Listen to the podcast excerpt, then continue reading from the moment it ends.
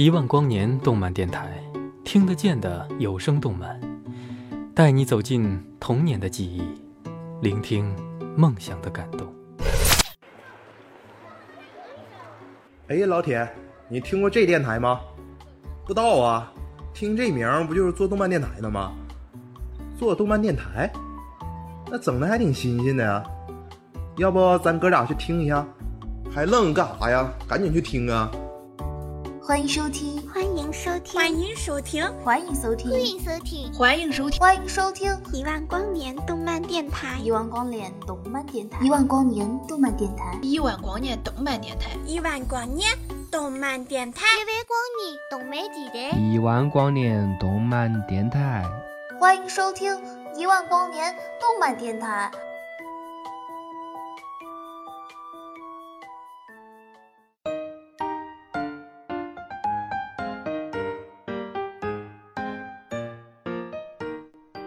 不是谁都可以叫神作，但他的确名副其实。原创马香玉，独立于电影授权。香玉一直怀疑日本演员都有职业内伤，怎么说？憋小憋的。要不然我实在无法想象他们如何能一本正经地演完那些沙雕剧，还没有被笑死。应该再没有哪个国家能像日本一样，能把中二演绎得如此淋漓尽致、浑然天成。像最近超火的《我是大哥大》，据说开播三集就让三百名观众笑破肚子进了医院啊！别当真，我瞎说的。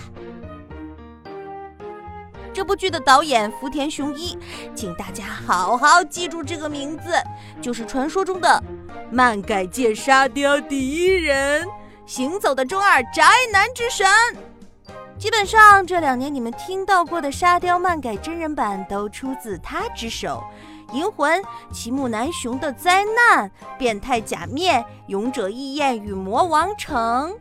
他的职业目标就是把所有二次元沙雕统统搬进三次元。不仅如此，他选角还专爱挑男神下手。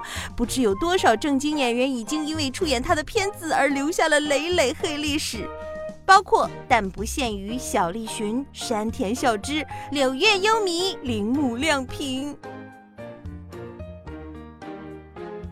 最近。他又对一部新的沙雕动漫下手了，《圣歌传》。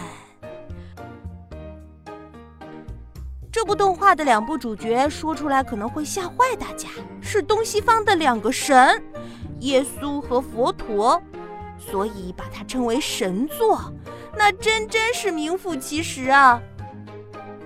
故事的背景设定非常大胆。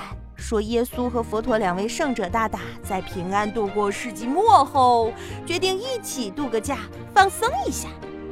于是他们手拉手来到了日本，在东京租了一间小公寓，开始了微服私访、体验民情的人间生活。两位圣人就这么同居了。宗教角色乱入日漫算不得稀奇。早在1972年，漫画之神手冢治虫就创作过长篇连载漫画《佛陀》，但像《圣歌传》这样敢把基督教和佛教两位当家圣人设为双主角，还放置在同一个屋檐下，真的可以说是冒着生命危险在创作了。万千门徒看了，真的不会给编辑部寄刀片吧？香玉本以为如此出格的设定可能会引发评论区的掐架。但事实证明是我多虑了。新时代的年轻人们都有博大胸怀，才不会因为一部动漫就上纲上线、杠精附体呢。豆瓣上《圣歌传》的评分高达八点六，网友们的一致好评都很真实，因为这部动画确实超好看。你以为耶稣和佛陀作为有头有脸的人物就该刻板、严肃、不食人间烟火？恰恰相反，他们可萌着呢。耶稣是个软萌乐天派，总是对一切都充满好奇和惊喜，看到好玩的肯定会被吸引过去，吃到个好吃的铜锣烧都能眼泛泪光。而佛陀性格腼腆内向，不善言辞，是个典型的宅男。这次放假，要不是耶稣软磨硬泡，佛陀肯定跟平时一样，宅家里打个坐，就把假期耗完了。佛陀秉持着节约是美德的原则，花钱总是很勤俭。但凡遇到超市的限时特价活动，那是逢开必抢，绝不能少薅一分羊毛。有回他看萝卜特价，兴冲冲买了好几根。结果才刚踏出超市门，就发现对面蔬菜摊上的价格更便宜。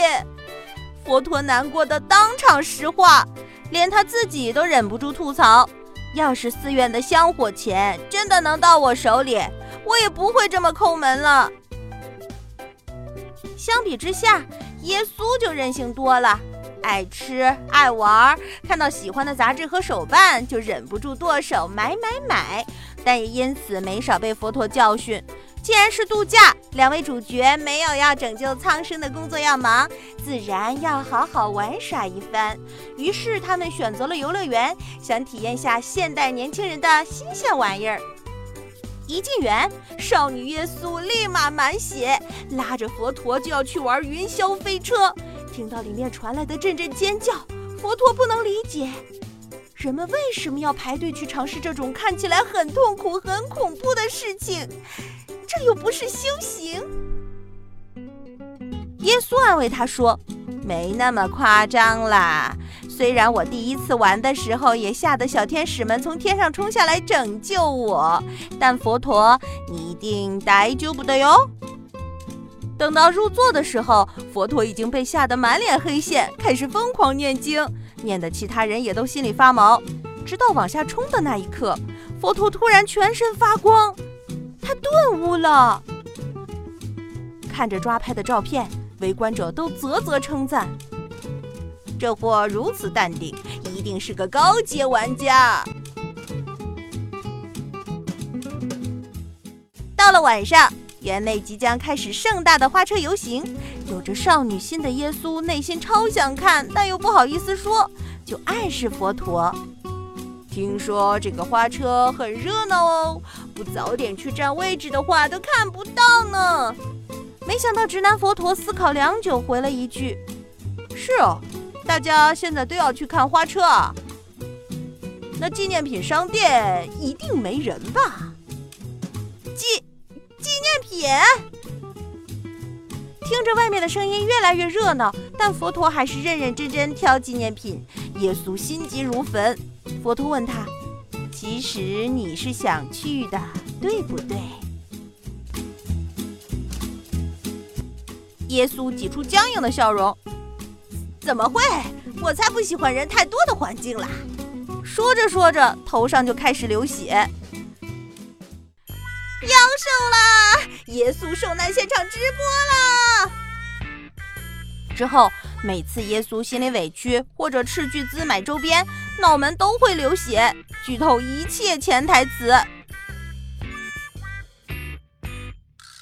像这样的宗教梗，片中还有很多。明明很严肃、很神圣的事情，但都被处理的极为可爱。比如，佛陀午睡正香甜的时候，越来越多的动物聚到他的身边，开始流眼泪。佛陀惊醒后，赶紧把大家赶走，走开，走开！我没有涅槃。比如，耶稣讲了个冷笑话，把自己逗得不行，扑哧一笑，竟然出现了神迹。荆棘关开出了鲜花，矿泉水也变成了葡萄酒。佛陀吐槽：这圣迹出现的也太容易了吧！又比如。佛陀每次说些特别正能量的话，脑瓜壳就会不自觉开始发光。白天还好，晚上简直堪比镁光灯。耶稣拿袋子都挡不住哎！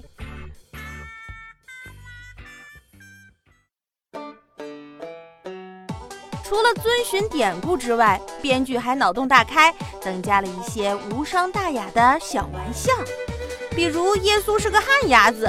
脸埋水里憋两秒就能憋出一头血，比如佛陀眉心的点点被隔壁小学生戳破之后才知道，居然会爆痛。一本正经的设定配上中二的台词，整部片子的笑点密集的，让你忍不住流眼泪，都是笑哭的。正是由于口碑太高，《圣歌传》就被福田雄一盯上了，同时也不出意料的献祭了两位男神。佛陀由霓虹国当红小生染谷将太饰演。梁朝伟曾直言自己是染谷将太的粉丝，很欣赏他的表演。陈凯歌的《妖猫传》也指定他出任主角。自带呆萌死宅属性的染谷出演佛陀，可以说是漫画神还原了。耶稣由松山研一饰演，他最广为人知的角色无疑是和藤原龙也合作的《死亡笔记》了。松山的角色风格也非常多变，可暗黑，可软萌，可塑性极强。另外，山田孝之居然是本剧制作人。不得不承认的是，《圣歌传》由于格局有限，故事也较为零散，改编真人版的发挥空间不大，冷幽默的笑点也不像《我是大哥大》和《银魂》能通过浮夸的表演表现出来。所以真人版的口碑并不太高，因此尽管有两大男神撑场，但香玉还是更建议大家选择先看动画版，比较不容易踩雷。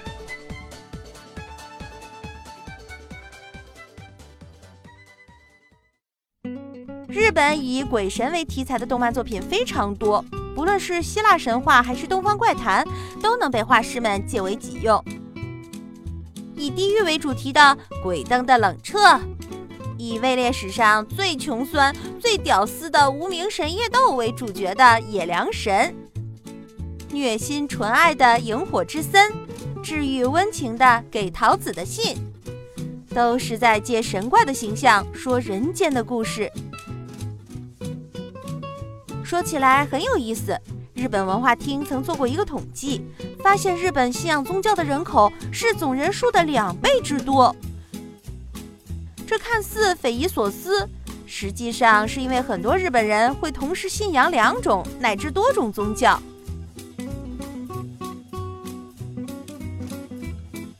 在我们的印象中，宗教信仰是讲究忠诚专一的。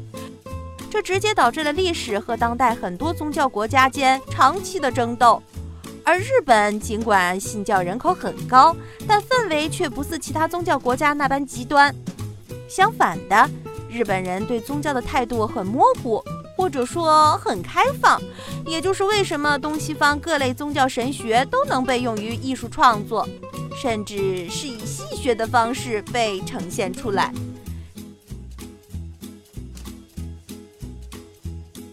在日本，宗教与其说是一种信仰，不妨说是一种生活方式。大大小小的神社、寺庙和教堂遍布各地，供人们参拜、祈福和祷告。耶稣、佛陀或者八百万众神，只要能给予人精神上的寄托，就都是好神灵。而对神灵的敬重，其实更多是源自于对生活和自然的尊重。日本文化中很让香玉触动的一点。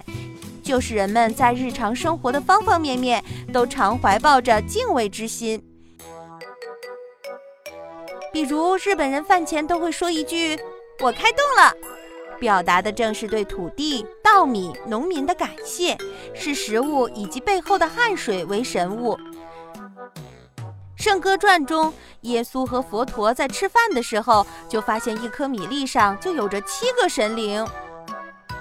一碗米饭尚且如此，更别说其他了。把神请入山川河流、生灵万物，以敬畏之心对待美好的事物，自然能沉得下心做好每一件事。浮躁的我们，或许正是少了这一分敬畏。